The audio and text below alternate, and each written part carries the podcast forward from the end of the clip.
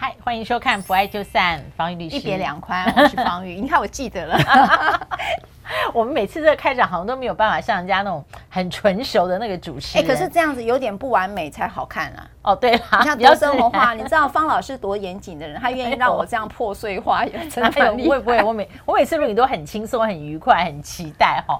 我记得我们在呃上一次上架里面谈到了这个分居的故事，对哦，那一次是很典型的。我说我觉得呃台湾跟我朋友的经验也很多，就是呃得到一个好的任务，然后呢到海外去发展，暂时分居，嗯，但是另一半呢这时候承受很大压力。那今天方玉律师要跟我们分享的这个故事。嗯，则是透过分居，希望婚姻能够好一点。结果最后，嗯、这可以剧透嘛？最后还是走上了离婚。对，好，这件事我觉得哈、哦，这么讲了，我我讲分居，我们刚才上一集在讲说，一开始就像新呃这个。哎，这个叫新宇，哎，糟糕，我也讲忘记他名字。新演员跟新垣结衣，因为他名字实在太像了。对，他们一开始就讨论到分居婚。那这件事情，刚才我我我也跟方老师在录影前也在聊，就是说这个婚姻形态其实很多元。那大家如果可以超越这样的一个想象，说有时候大家关系会稍微松一点。那同样的，在婚姻当中，我自己遇到很多的这个即将走到离婚的路哦。你知道，方老师，你知道？经常走到我这里来的不是那么坚决是要离婚的，不一定。他们总是想要问出一个到底婚姻有没有第三条路，也就是说，是吗？对，他们有在想说，他们经常会告诉我说，我这样子就要离婚，会不会真的很不 OK？我是不是还不够努力？什么？还是说赖律师，你看过这么多案例，到底还有没有别条路可以走？哦，所以他们有称之为叫做半幸福，也就是说，你上一秒钟想。觉得想离婚，你下一秒钟就觉得好像还可以继续往下走。他说，大概呃，台湾的婚姻里头有大概一七成以上，大概都处在这个状态。其实人本来就是这样子，是啊，哪有这样子，哪有全部都是幸福的时刻？嗯、那个东西只有电视剧也没这样演，这样演也太不好看，也不好看了。一定要这样高潮迭起嘛？哦，所以这样子来看的话，分居其实呃，在你所遇到的客户里面，很多人是问你说，我如果这样做，两个人近一近，或是有距离。会不会比较好？对，对关系比较好。对，因为他们通常在遇到婚姻当中的困境，都是很多的摩擦啊。譬如说，有些是婆媳啦，哈、嗯，那有些人可能对用钱，啊，有人是生活习惯。那有些人可能为了小孩的教养，就是说你的摩擦点当然有很多，但是那个摩擦点大家都还没有找到一个平衡的时候，那到底有没有一些状态是可以喘息的？那分居就变成一个很好的喘息的方法哈。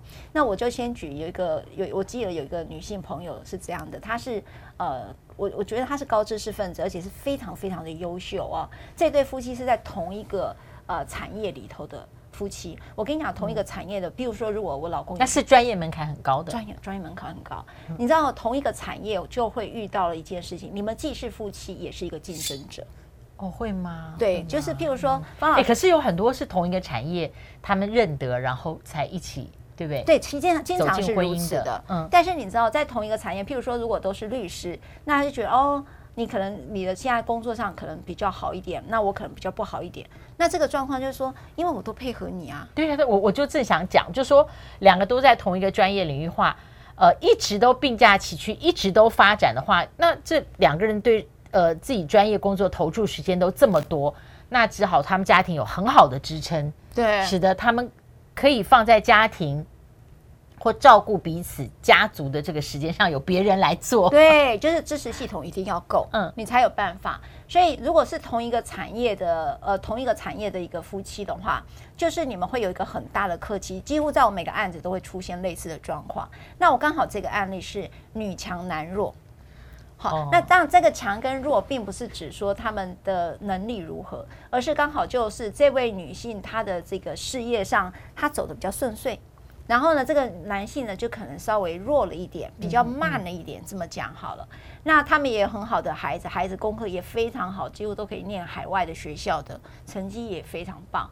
那可是呢，就在这个时候，其实这个男性就越来越在事业上感觉上得不到成就感的时候，就有好多的抱怨。他就觉得说，我有好多，因为你可能要对外发展，你因为对外发展，我就要配合你。那因为要照顾小孩嘛，就如同方老师讲的说，我支持系统如果不够，孩子还小，那没关系，你可能在继续深造的时候，孩子过来照顾嘛。好，那这个男性当然在一开始可能是来自于自己的成全、成全老婆这样的一个发展，因为他刚好有了这个机会，那结果老婆就在深造的时候，那当然老公就帮忙多带一点小孩，然后就在国内照顾这个孩子。那当然在。从海外回来之后，这位女性当然这个她在这个这个事业当中一直哇，就跳就跳好几阶，跳好几阶，嗯嗯，尤其在海外又又得奖或什么的。那所以在这种情况下，这个男性在这里头他遇到了一个瓶颈，也就是说事业上的瓶颈。那我也觉得我发现了一个现象，就是到中年的时候，男性在事业遇到瓶颈的时候，要跨过那个坎真的很困难。女性好像比较不会。嗯嗯嗯，对，是因为社会角色关系吗？就是说，到了中年的时候，男性把他呃，因为我我觉得，嗯，我希望现在不会。比方在从小到大性别角色上，有很多男孩子在家里面被教育说，你把书念好就好了，其他事情都不要想。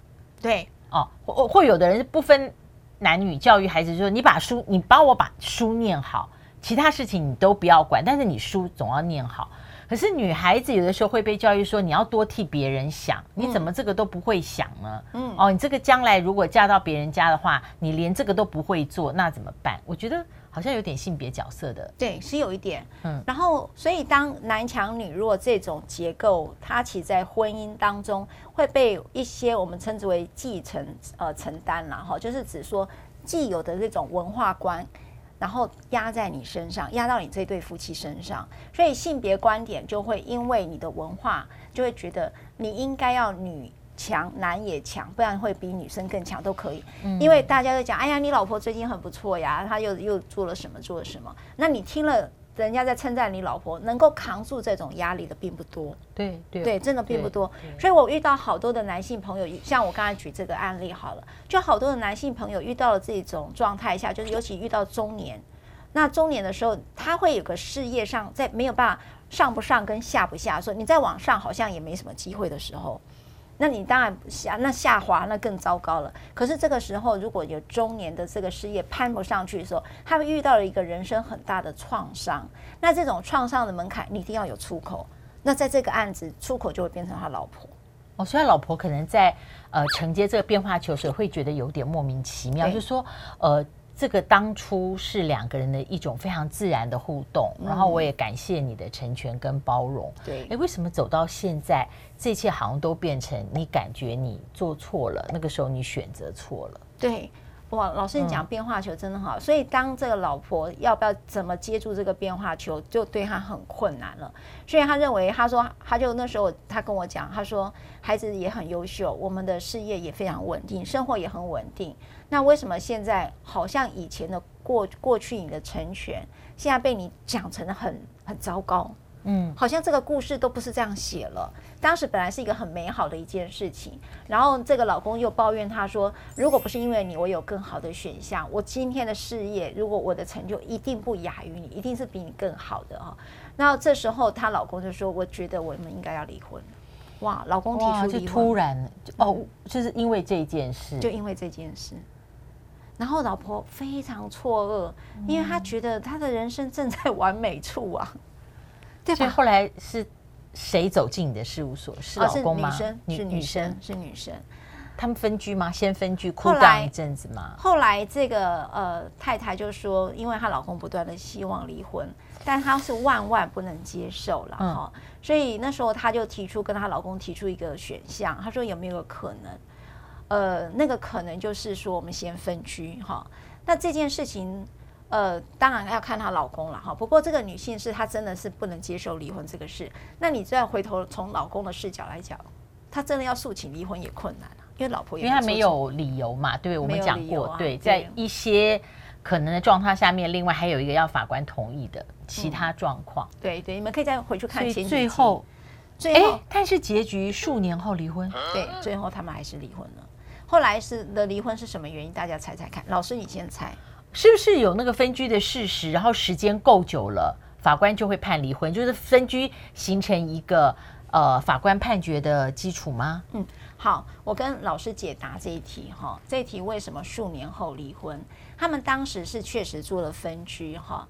那做了分居，然后她的老公其实要求是很苛刻的，条件坦白讲很苛刻，要这个女生负担的东西是非常多的哈，又要自己照顾小孩，又要负担小孩的学费等等。那她老公在财产分配上也会要求比较多。那这个时候我都常常就会觉得，我其实有时候第三者哈，我当然会觉得说你不需要可以给这么多，但这个老婆其实是一个很好的人。她说，如果她觉得这个是我欠她的，我愿意多给。嗯，好，所以这个分居协议其实也挺挺坦白讲，也蛮符合这个男性朋友的一个需求了。可是为什么最终的是离婚？是因为这个女性呢，她就开始进入咨商，她进入了心理咨商之后，她明白这段婚姻其实是留不住的。哦，她发现她留不住了，所以她在若干年后再讲说，赖律师，这次你的叫做离婚协议书了。所以是这个老婆放手呀，最后的结局是这样。法律怎么说？法律怎么说啊？我给我觉得老师有点小小遗憾，对不对？对对。为什么？对，你的表情有遗憾呢？对，不过我觉得，因为我还没有呃完全了解后来这个妻子哦，后来这个专业的女性，她整个想清楚了，然后看透了，然后决定放下那个心境。呃，如果我能够完全的进入跟了解。我可能就不会有这个遗憾的表情，因为我只是觉得说，他走了这么长的一段路的时候，他都觉得这个婚姻，这两个人彼此的配合是可行的，就像乐高嘛，嗯、一个凹一个凸才能够看得紧啊。嗯，对，嗯，所以但最终是离婚。如果老是在你的眼里，如果是分居，有可能就会让婚姻继续走下去吗？我觉得要看那个先生他怎么样处理，他是不是真的了解哦，他心里的内在挫折不是在这个婚姻。对，我同意老师，就是说，呃，其实我们有时候扛不进，呃，扛不住一个压力哈，那个压力就是我们自认为的失败，其实我并没有认为是失败了哈。那可是当我们扛不住这个状态的时候，那称之为创伤哈。那我觉得对于脆弱处境的这种理解，我觉得女性经常呃比较能够去寻求心理咨商的一个专业协助哈。对。可是男性好奇怪哦，就是男性好像对于呃，因为自己也很厉害嘛，很专业哈，好像经常很抗拒所谓的心理咨商。我觉得他比较不愿意揭露啦，嗯，他认为揭露自己就是示弱，就是示对。那其实，在没有创伤的时候，呃，在男性的人际互动上面，我觉得这这都是一个我说不上来。我觉得男性这一部分，我的经验是非常孤注。嗯，对。然后我我也趁这个不爱就散哈，来跟男性朋友稍微对话，就是说。因为女性有时候会透过女性朋友之间呢，能够呃多讲一点自己的脆弱，哈，就是说每个人都会有人生的坎嘛，哈，对吧？那这个坎，我们其实女性是比较容易表现示弱，并不会觉得自己如何，但男性可能就刚刚我们讲了这个性别文化的原因啊，然后让男性扛好大的压力，导致说自己遇到了譬如中年危机，或遇到自己人生过不去的事情的时候，你好像不太能跟别人讲，你不可能跟你老婆讲，因为又坦白讲，老婆就是一个竞争者哈，然后又不太敢跟父母讲嘛。那你就没人讲了，对，因为你不可能临时找到一个对象啦，让你可以流露自己的软弱，然后得到安慰跟支撑。对，这种对象一定是生命的，不是临时的。对对，对，哇，好棒哦。嗯，对啊。然后对啊，所以然后也好像很困难去找到。你知道男性与男性之间啊，你们自己想看看，你们怎么去抒发你们自己的低潮？有时候哥们之间好像谈的，有时候喝喝酒啊，打屁打屁啦，嗯、然后呃打打球啦，打球啦之类的，就好像是比较少。你看我们那个就喝酒，对不对？我讲统归归类为打屁啦，哦，对，我觉得没有没有其他事项，嗯，对对，就是你们的选项太少了哦，所以多去找这些选项，有时候。呃，心理智商是一个方法哈，是，那没有情感负担，对，没有情感负担，嗯、这个是比较好，就是。呃，所以我回来法律讲哈，假如说我只是透过这个刚好那个故事跟大家对话一下，分居婚哈，有些就用签这个分居协议书或者是婚姻契约书哈。你们在结婚当中可以采取婚姻契约或者是分居协议。那么你们通常的分居协议或婚姻契约都会怎么写呢？你们会先讨论到是财产，因为一定分居有一个人会迁出哈。那这个迁出人会是谁哈？那迁出的时候，你到底可不可以？呃可以随时回去，这个可能都要说清楚的啊、不然好像觉得好像谈了分居，怎么你又随时进来，感觉上好像没变了啊、还有一个就是你们财产可能在这个过程当中各自有发展，你可能就想说，哎，那我要再去买房子啊。好，就是因为你分居想要再买个房子吧？那这个财产你们要不要用分别财产制？哈，先约定好，大家这是你的，是你的，我的是我的。万一今天分居走到三年五年了，我们还是走不下去，要离婚的时候，我们财产也都不要各自请求了。这时候你们都可以先谈清楚，你可以先谈你们财产是不是要改用分别财产制？好，那第二个就是家庭生活费，因为你如果有孩子的话，那么一定生活费、学费啊，这都很高。有时候孩子又要出国，玩的出国费是非常高的。那这个时候。后钱要照理怎么负担，你们也可以约定。像我在讲好多的案例是这么说的，譬如说他们如果说出在国内的话，那可能就是我出学费，你出生活费，哈。哦。啊，如果国外的话，那个学费非常贵的，所以住宿费之外呢，你还有一些就是学费，可能会所有的东西都一人一半，因为你可能做住那个住宿家庭嘛，所以那是算得出来大概是多少钱，或者是你们开一个孩子的共同账号账户啊，你们可以把钱给放进去，这是一般我们在做分居协议。时候会特别注意的。那当然还有了，如果孩子真的是未成年的话，那他一定会有很多要签名的东西啊。譬如说医疗上会签同意书嘛，孩子开账户也是要签同意书的。所以这时候有一些重大的决定，呃，这个事项你可以决定说，孩子譬如说是跟妈妈住，或者是跟爸爸住。那这个这个时候呢，关于有一些重大事项的决定，你要怎么去约定？